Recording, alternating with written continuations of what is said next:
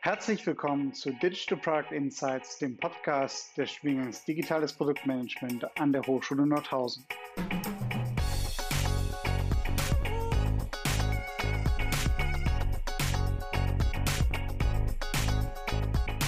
Wir führen regelmäßig Gespräche mit ProduktmanagerInnen und Digitalverantwortlichen zur Entwicklung von digitalen Geschäftsmodellen und digitalen Produkten.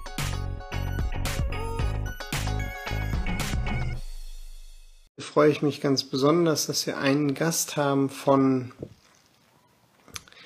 Tado und zwar und ich sollte jetzt auch mit dazukommen. Hallo Dominik, moin. Ja. Moin. So, jetzt sehen wir uns nochmal. Perfekt. Ja, Dominik, vielen, vielen Dank, dass du heute mit dabei bist. Wir sind noch alleine, aber ähm, äh, ich denke, dass jetzt gleich nochmal ein paar mehr Leute mit dazukommen und ansonsten wird das Ganze ja auch nochmal bei Spotify mit ausgestrahlt, sodass es noch ein paar mehr unserer Zuhörerinnen und Zuhörer auf jeden Fall auch hören können. Ähm, bevor wir jetzt äh, tiefer ins Thema einsteigen und ins Product Management bei dir, wäre es klasse, wenn du dich einmal ganz kurz vorstellen könntest. Klar, mache ich super gerne. Also erstmal ähm, grüß dich und äh, grüßt euch alle, die hier zuhören, egal ob live oder irgendwann später. Freut mich sehr dabei zu sein und danke für die Einladung, Lutz. Ähm, mein Name ist Dominik Busching. Ich bin äh, Head of Product Management bei Tado. Ähm, Tado ist eine der führenden IoT- äh, und Smart Home Firmen äh, Europas mit Sitz in München. Ähm, und äh, kann ich gerne gleich noch ein bisschen mehr dazu erzählen, was wir so machen und äh, was wir für Produkte haben, wie wir die entwickeln. Ähm, du hast gesagt, ich soll mich selber mal kurz vorstellen. Also ich bin, ich habe mal irgendwann Psychologie studiert, so hat es bei mir angefangen, akademisch in Konstanz und äh, habe das nicht mit einem bestimmten Berufsziel oder Berufswunsch ähm, studiert, sondern äh, ich, ich fand das einfach spannend. Das hat mich mhm. zu dem Zeitpunkt am meisten interessiert. Ich habe es auch nie bereut, äh, das mhm. zu studieren. Kann es jedem nur sehr empfehlen. Tolle Ausbildung und wusste aber auch schon während des Studiums, dass ich nicht klinisch arbeiten möchte. Mhm. Ähm, lustigerweise alle meine engsten Freunde und Kommilitonen aus, aus meinem Studium, ähm, mit Ausnahme meiner äh, Freundin, die ich dort kennengelernt habe, die, ist, äh, die arbeitet klinisch. Alle anderen sind irgendwie, äh, haben ganz andere Wege eingeschlagen. Also es ist ein mhm. gutes Basisstudium für einen ganzen bunten Strauß an interessanten Berufen, die man ergreifen kann damit. Und ich wusste, ich möchte unternehmerisch arbeiten und habe schon während des Studiums in so einer studentischen Unternehmensberatung in Konstanz ähm, gearbeitet, heißt Bodensee Consulting. Und dann war es irgendwie der logische Einstieg für mich nach dem Studium äh, zu einer Beratung zu gehen. Mhm. Das ist irgendwie so für den Psychologen ist das so ein äh, easy, niederschwelliger Einstieg in die Wirtschaftswelt, weil die leisten sich ja immer so ein paar Exoten auch gerne. Mhm. Und ja, ähm, ich war von Anfang an fokussiert auf den Energiesektor in Europa und dazu muss man wissen, der, seit der Marktliberalisierung der Energiewirtschaft bricht denen einfach die, das Kerngeschäft weg. Das heißt, ihr, ihr Geschäftsmodell funktioniert nicht mehr. Und äh, so habe ich halt mit meinen Kollegen Energieversorger beraten, neue Geschäftsmodelle zu finden. Mhm. Und eins davon ist, äh, was sie sich alle interessiert anschauen, ist irgendwie Smart Home oder Smart Climate Management, weil das halt nah an dem ist, was sie heute schon machen.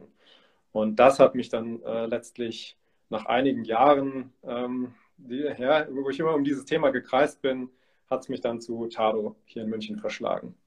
Okay, cool. Und jetzt bist du mittlerweile Head of Product Management. Vielleicht könntest du das ja nochmal abgrenzen von einem Head of Product, falls es da überhaupt einen Unterschied gibt, oder ist es eigentlich genau das Gleiche? Ja, ich glaube, dass ähm, ich kann dir abgrenzen, wie das bei uns sich unterscheidet. Mhm. Ich glaube, du wirst wahrscheinlich die gleiche Rolle unter verschiedenen ähm, Namen irgendwie finden. Also wir haben bei uns einer unserer beiden ähm, Mitgründer, der Christian Deilmann, der ist bei Tado CPO, Chief. Product mhm. Officer. Das heißt, der owned im Prinzip und ist am Ende verantwortlich für ähm, Produktstrategie, Produktvision. Unter dem hängen aber auch noch die äh, Designfunktion, ähm, das PR-Team und eine ganze Reihe an weiteren Teams.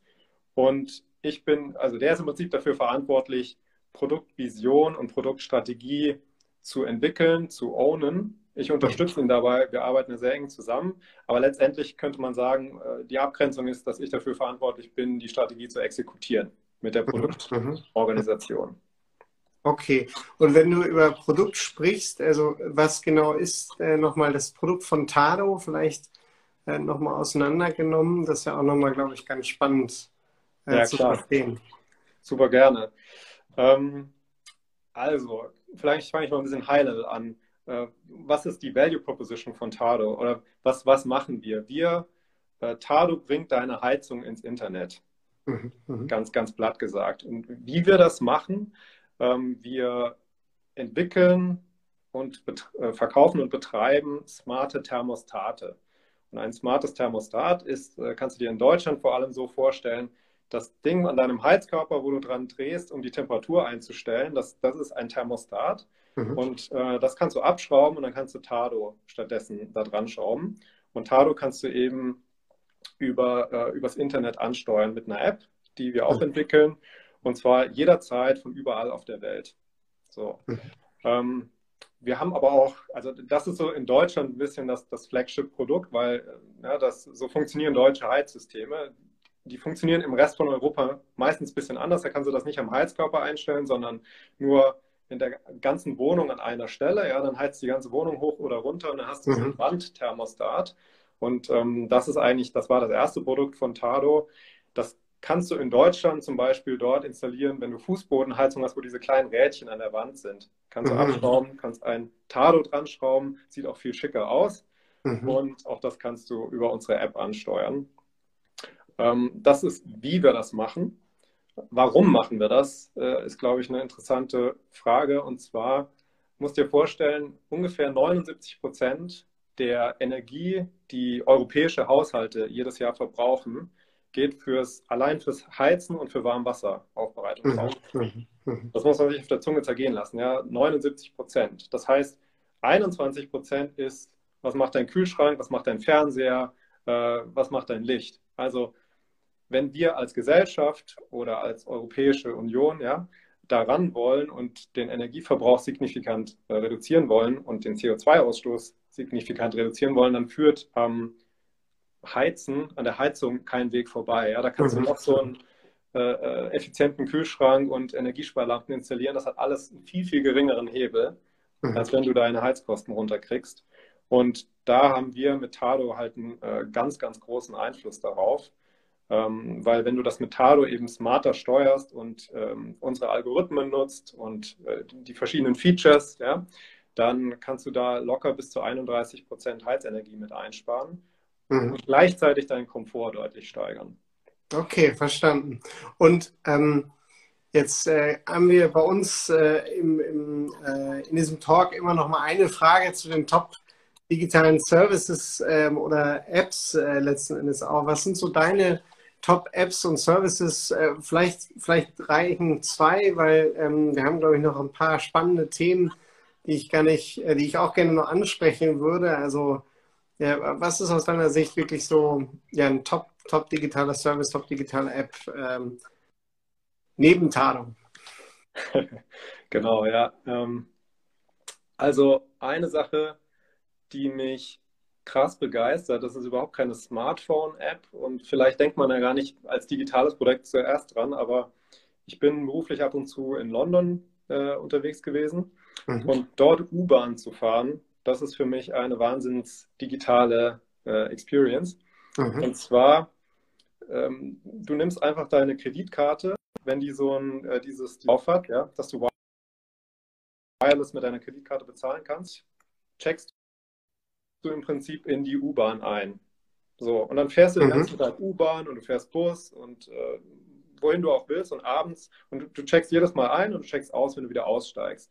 Mhm. Und im Hintergrund wird das alles mitgetrackt und am Abend wird dir, oder ich glaube sogar nach dem ganzen Wochenende, wird dir der günstigstmögliche Tarif im Hintergrund ermittelt und abgerechnet. Mhm. Ja, und wenn ich das vergleiche, zum Beispiel hier mit äh, München, wo ich jedes Mal, wenn mich jemand besuchen kommt, vor der Frage stehe, okay, ist das jetzt brauche ich jetzt die Streifenkarte oder die Family-Karte oder die, das Gruppenticket. Das ist immer grausam und mhm. es kann so einfach sein. Ja? Das finde ich eine Wahnsinns-Experience. Ähm, das ist total simpel, aber ich glaube, im Hintergrund passiert da ganz viel äh, Magie.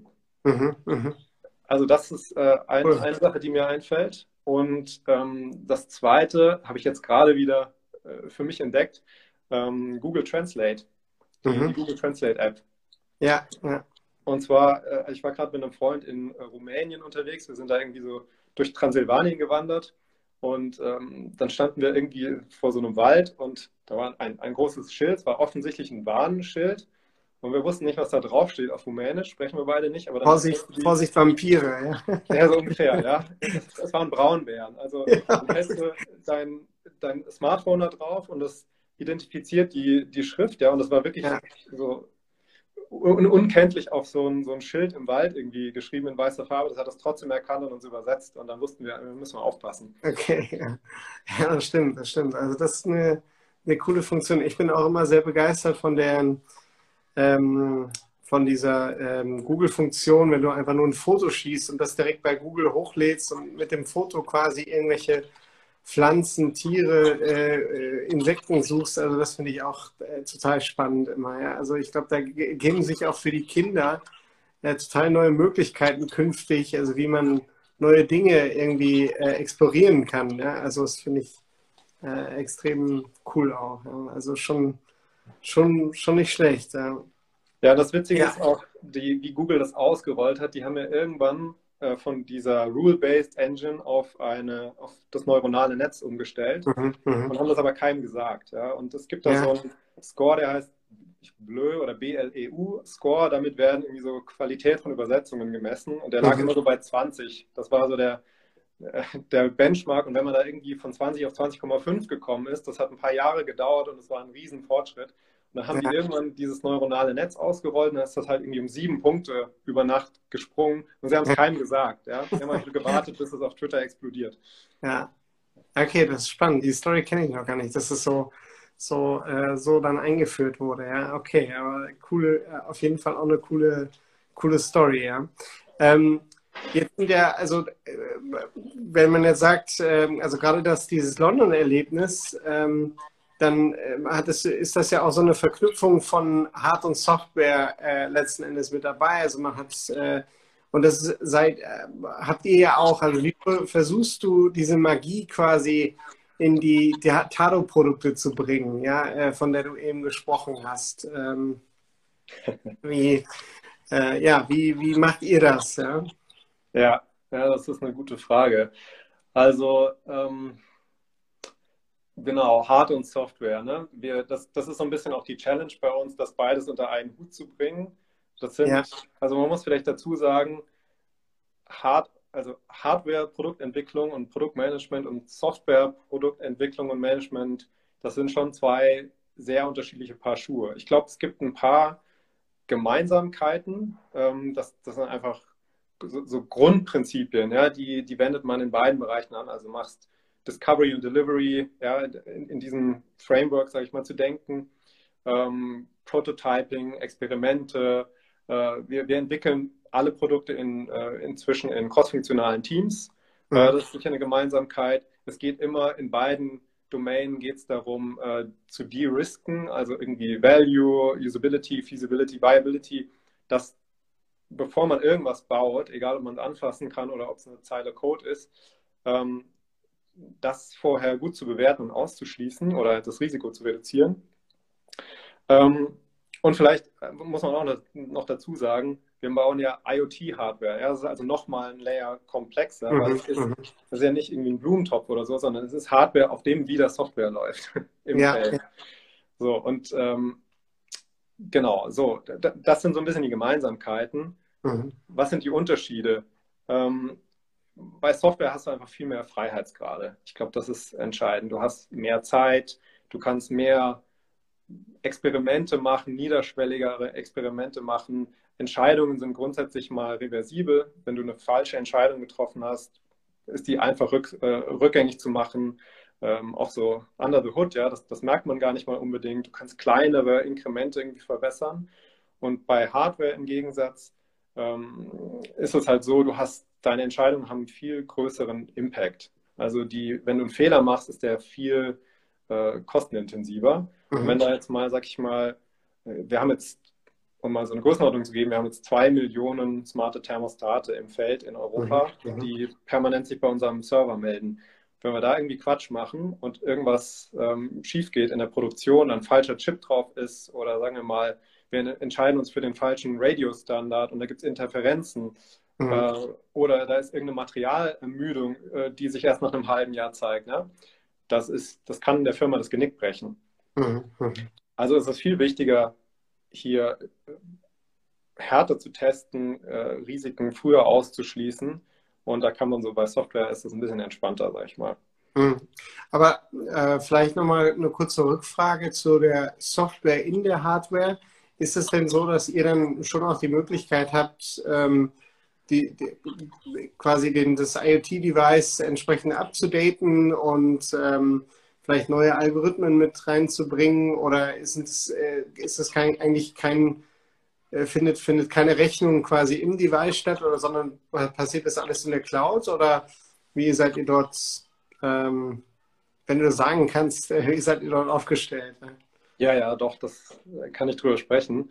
Äh, also, ich meine, das ist eine ähm, heiß diskutierte Frage, was passiert ähm, on the edge auf dem Device und was passiert in der Cloud, hat auch viel mit irgendwie äh, ja, Datenschutzbedenken ähm, auf Nutzerseite zu tun. Ja, die möchten, also Nutzer möchten natürlich, dass viel irgendwie auf dem Device selbst passiert. Und dann gibt es äh, die Sorge, was ist, wenn meine Internetverbindung ausfällt. Ja? Wir mhm. haben ja hier ein Gerät, was ein, oder wir, wir, sprechen hier von einem Thema, was ein Grundbedürfnis von Menschen adressiert. Mhm. Ein warmes Zuhause. Du willst nicht, dass das irgendwie, äh, dass das auf die Bretter geht und du dann frierst im Winter. Ja, ja, ja. ganz unten in Maslows Bedürfnispyramide. Ja.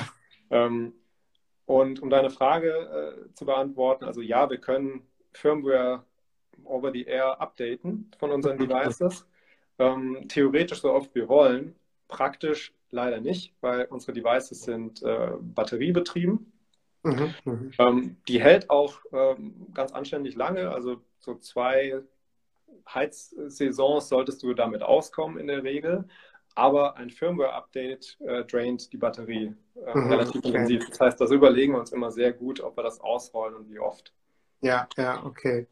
Und dann kriegt der Nutzer eine Notification vielleicht und weiß Bescheid, dass da was kommen könnte, äh, ins WLAN muss oder ähm, ja, der sieht das in seiner App, ähm, ja. das geupdatet wurde, aber eigentlich versuchen wir die Nutzer damit gar nicht zu behelligen. Ja, ja. Ähm, außer es ist irgendwie ein tolles neues Feature. Also beispielsweise haben wir im letzten, äh, oder wann war das, Anfang dieses Jahres haben wir, nachdem es lange, lange äh, von unseren Nutzern gewünscht wurde, haben wir ein Feature namens Child Lock äh, eingeführt. Klingt so, als will man seine Kinder wegsperren, aber wir sperren das Device vor den Kindern weg. Also ja. damit, du hast auch, glaube ich, zwei, zwei kleine, genau. ne? Ja, ja. Die gehen da gerne dran, das blinkt, das macht ein schönes Geräusch, wenn man dran dreht und ähm, das, ist das Letzte, was man möchte als Eltern. Also kannst du das jetzt sperren. So, mhm. das mhm. war was, das war, eine, da war auch ein Firmware-Update für notwendig, das haben wir groß kommuniziert und da haben sich unsere Nutzer auch gefreut drüber.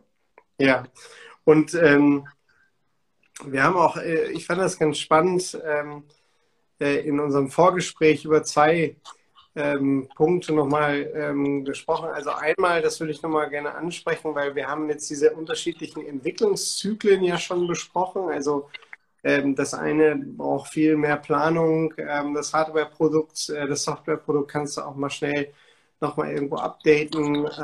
Firmware kann man schon ein bisschen langsamer updaten dann in einem IoT-Device. Aber wie ist es jetzt bei, also wie hängt, hängen diese Themen nachher zusammen? Also habt ihr dort eine bestimmte Planung ähm, oder wie geht ihr dort vor? Also wie bringt ihr die unterschiedlichen Ebenen quasi zusammen? Mhm. Ja, das ist eine gute Frage, Lutz, und das ist auch eine, die wir intern äh, tatsächlich momentan äh, heiß diskutieren. Das werden wir wahrscheinlich immer heiß diskutieren. Ähm, die im, im Prinzip kannst ja zwei Ansätze wählen. Ja, entweder du hast, also ich glaube, es ist halt eine Realität, dass es ein integriertes Produkt ist.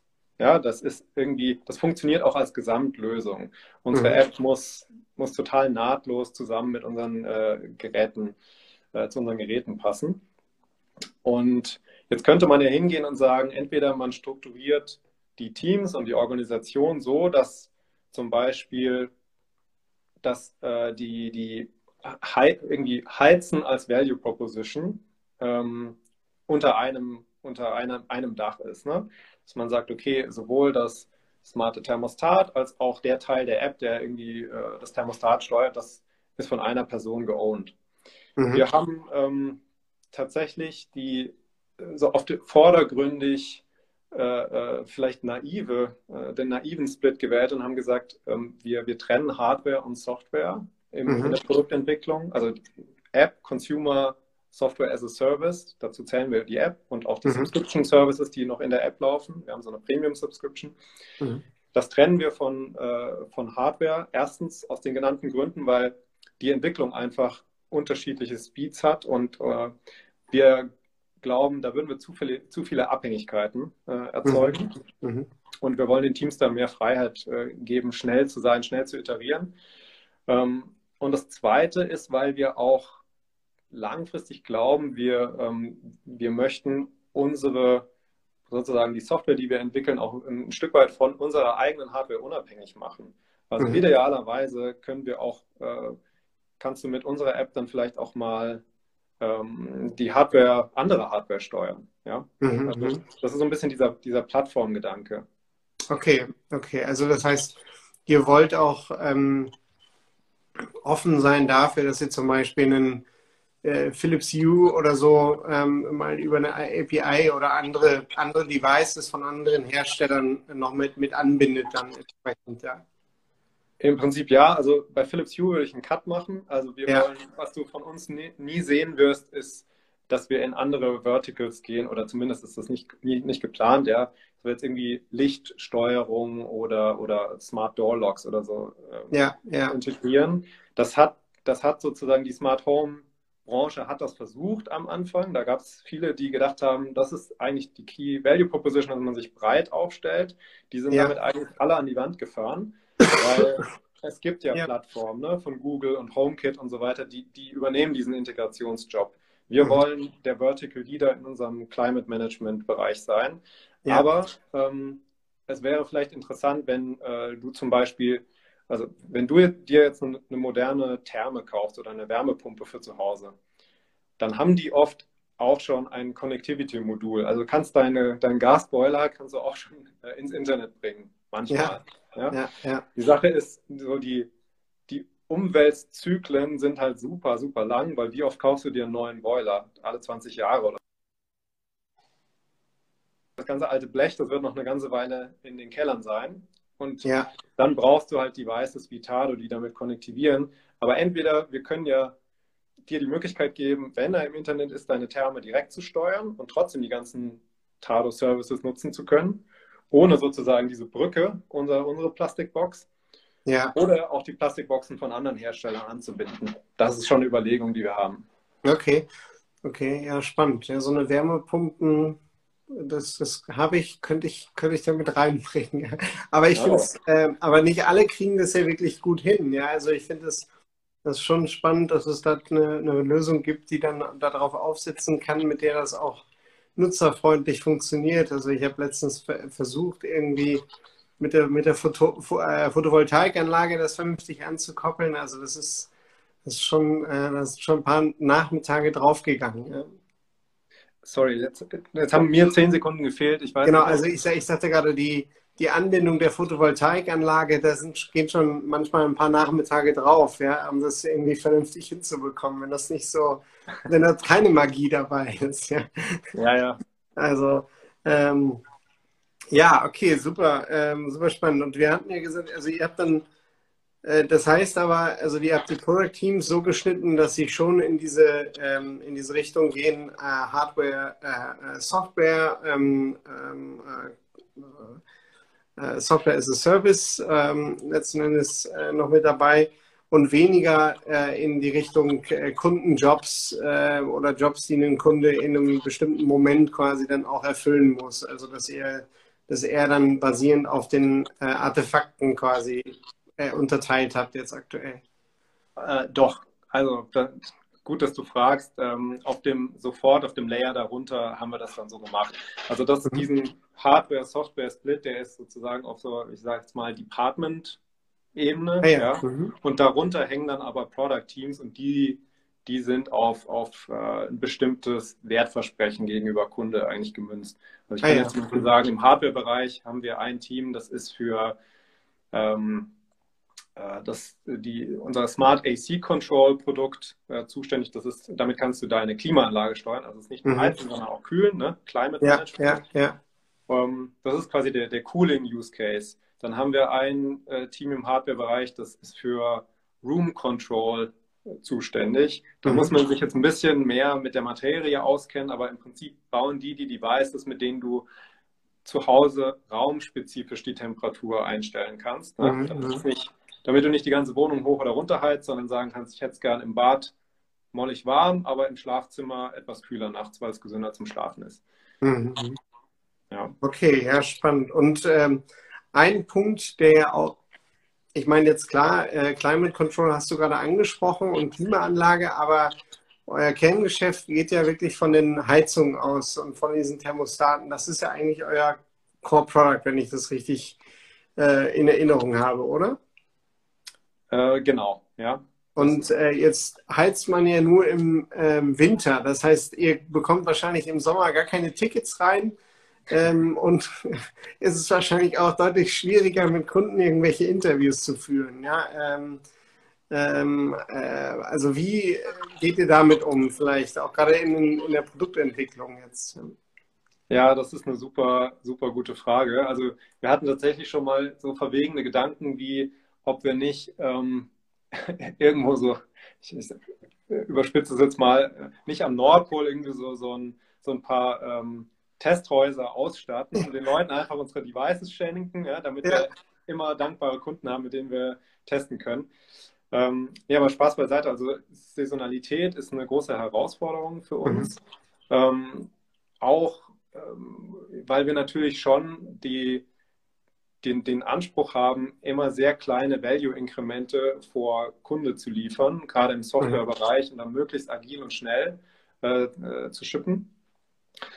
So, und dann hast du aber, also das sind nicht nur Herausforderungen, wie die, du angesprochen hast, dass im Sommer vielleicht einfach schwer zu testen ist, ja, sondern du hast auch Herausforderungen wie ähm, wann, ja, also ja, wir kommen jetzt in diese, in diese Busy Season eigentlich für uns, ja. Jetzt kommt mhm. irgendwann dieses eine Wochenende, wo es in Europa plötzlich richtig kalt wird.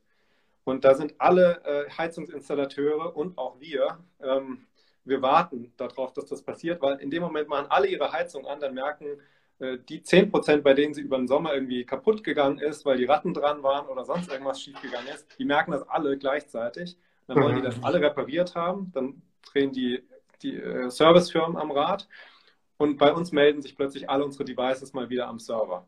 Ja? Mhm, mhm. Das heißt aber auch, in dem Moment, wo es kalt wird, denken die Leute darüber nach, hey, ein smartes Thermostat, um meine Heizung intelligent zu steuern, CO2 zu sparen und so weiter. Das wäre ja mal eine gute Idee.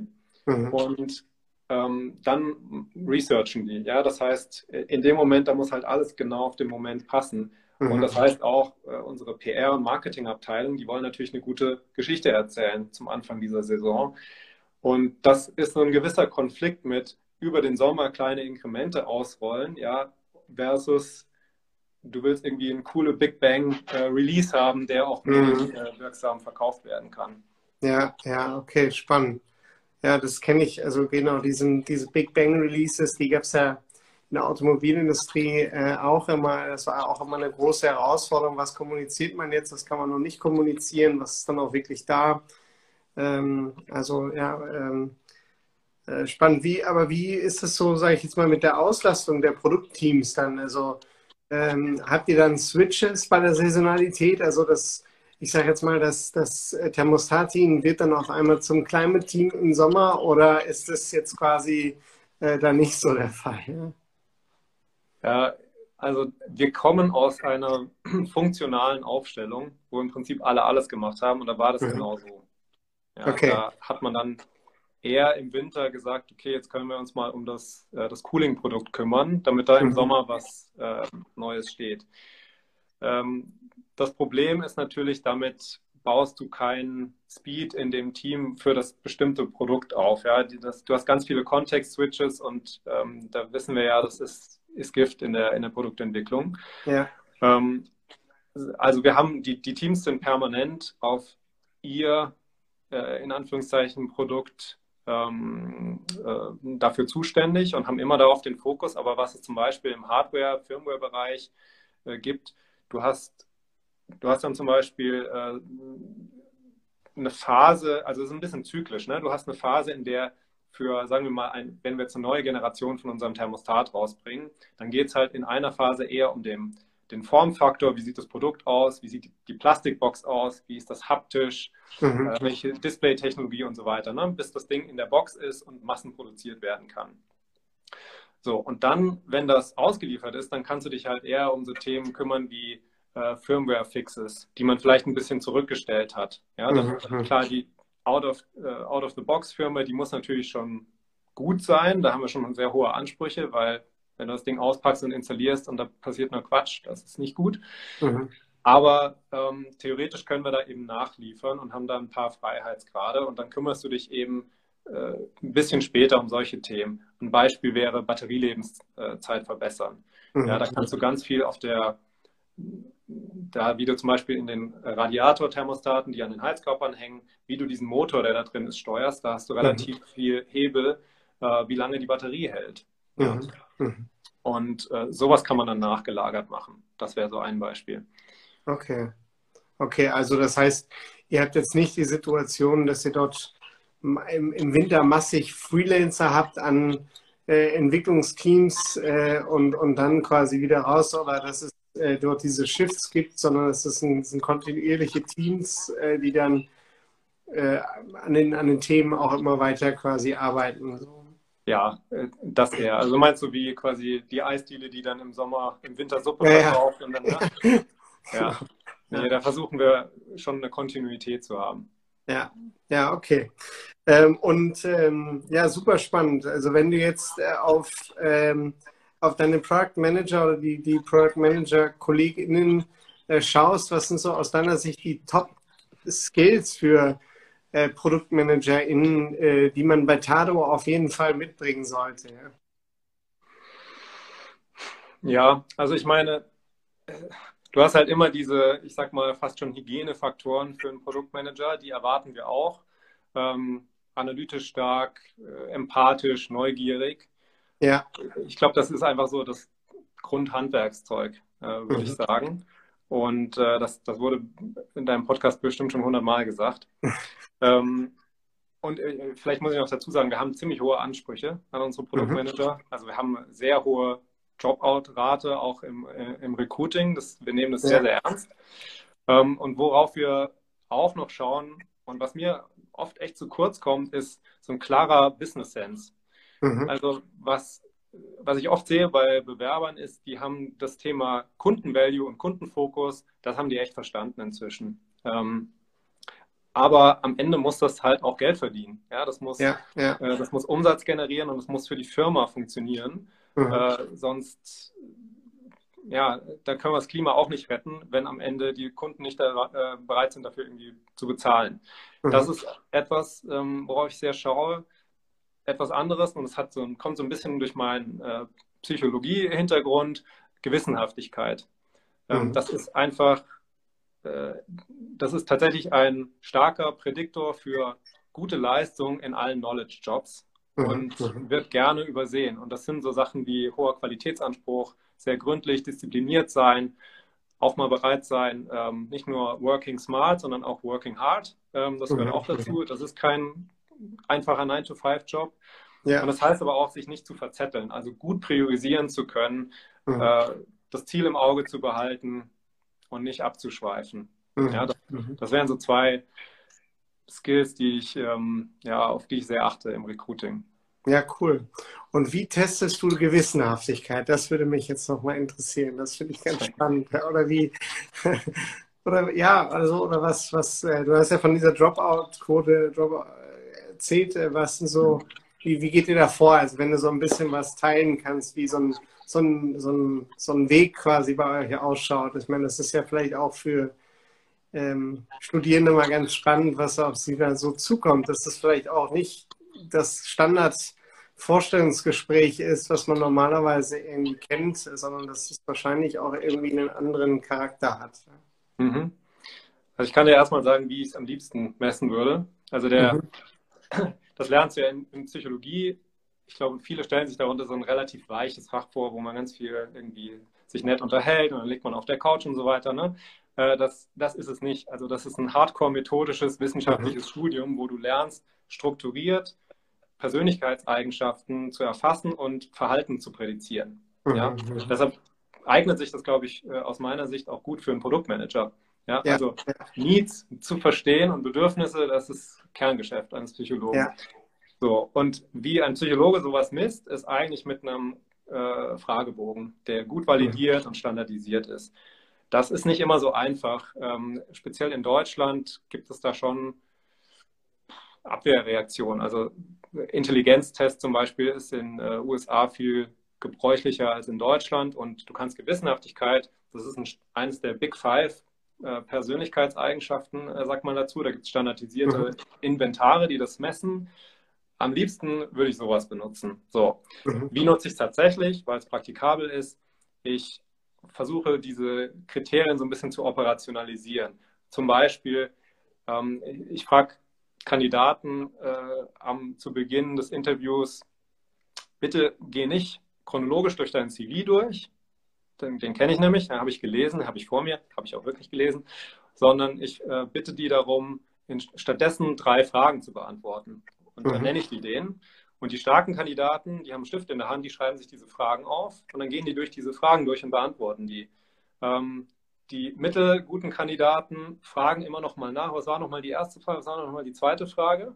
Das ist schon nicht so strukturiert und gewissenhaft. Und die schlechten Kandidaten gehen einfach trotzdem chronologisch durch ihren CV. Mhm. Ja. Okay.